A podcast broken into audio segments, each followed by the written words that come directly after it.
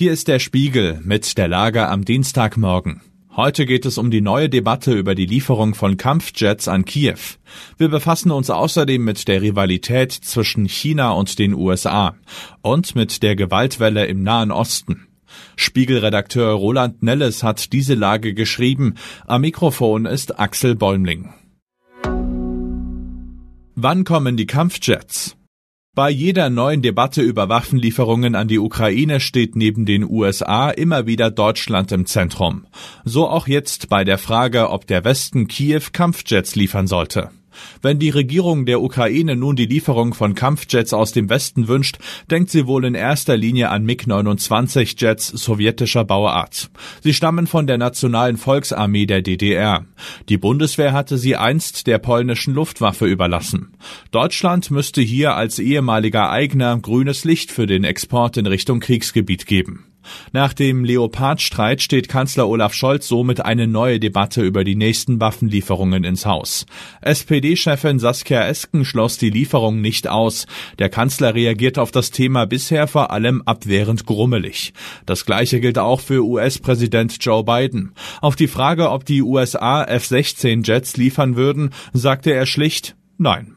Mal sehen, wie lange Biden und Scholz ihre Linie diesmal halten werden. Krieg der Worte zwischen China und den USA. Die Frequenz, mit der die chinesische Führung und die USA miteinander Unfreundlichkeiten austauschen, nimmt derzeit rasant zu. Im jüngsten Schlagabtausch warf die Pekinger Außenamtssprecherin Mao Ning den USA vor, die Ukraine-Krise ausgelöst zu haben. Washington sei auch, Zitat, der größte Faktor, der die Krise anfacht, behauptete sie. Die Financial Times berichtete derweil, dass die US-Regierung keine Lizenzen mehr an US-Unternehmen für Exporte an den chinesischen Telekom-Ausrüster Huawei ausgebe. Zugleich wächst die Nervosität der Militärs, wie die jüngsten Äußerungen des US-Generals Michael H. Minihan belegen. Er hatte in einem internen Memo an die Truppe davor gewarnt, im Jahr 2025 könnte ein Krieg zwischen den USA und China um Taiwan ausbrechen. China könnte dann die Insel angreifen. Dies sage ihm sein Bauchgefühl, so der General. Auch die Töne aus dem US-Kongress in Richtung Peking nehmen an Schärfe zu. Mitten in dieser Lage soll nun zu Beginn der kommenden Woche US-Außenminister Anthony Blinken zu einem Besuch in Peking eintreffen. Es wäre die erste Visite dieser Art seit 2018. Warum Benjamin Netanyahu Joe Biden nervt.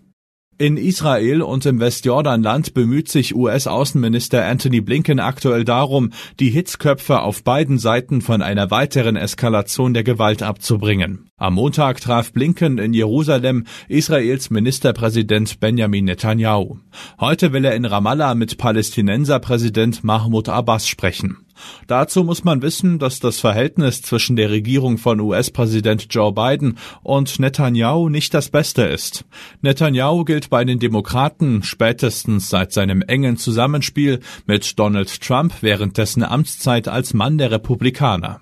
Netanyahus Allianz mit rechten Hardlinern sehen sie in Washington ebenso mit Sorge wie seine schwer berechenbare Linie im Streit über das iranische Atomprogramm. Was sonst noch wichtig ist. Wachstumsaussichten für Weltwirtschaft hellen sich laut IWF auf. Noch im Herbst warnte der Internationale Währungsfonds vor dem Risiko einer globalen Rezession. Zwar belasten globale Krisen die Weltwirtschaft weiter schwer, doch nun gibt es auch Grund zur Hoffnung. Bundesrechnungshof fordert ultimativ Ende von Vergünstigungen bei Kfz-Steuer für die Land- und Forstwirtschaft. Es geht um rund eine Milliarde Euro. 14-jährigem Vergewaltigungsopfer in Polen wurde die Abtreibung verwehrt. Nun schaltet sich der Gesundheitsminister des Landes in den Fall ein. Er sagt, Zitat, wir sind entsetzt. Soweit die Lage am Morgen. Alle aktuellen Entwicklungen finden Sie auf spiegel.de. Wir melden uns hier wieder mit der Lage am Abend.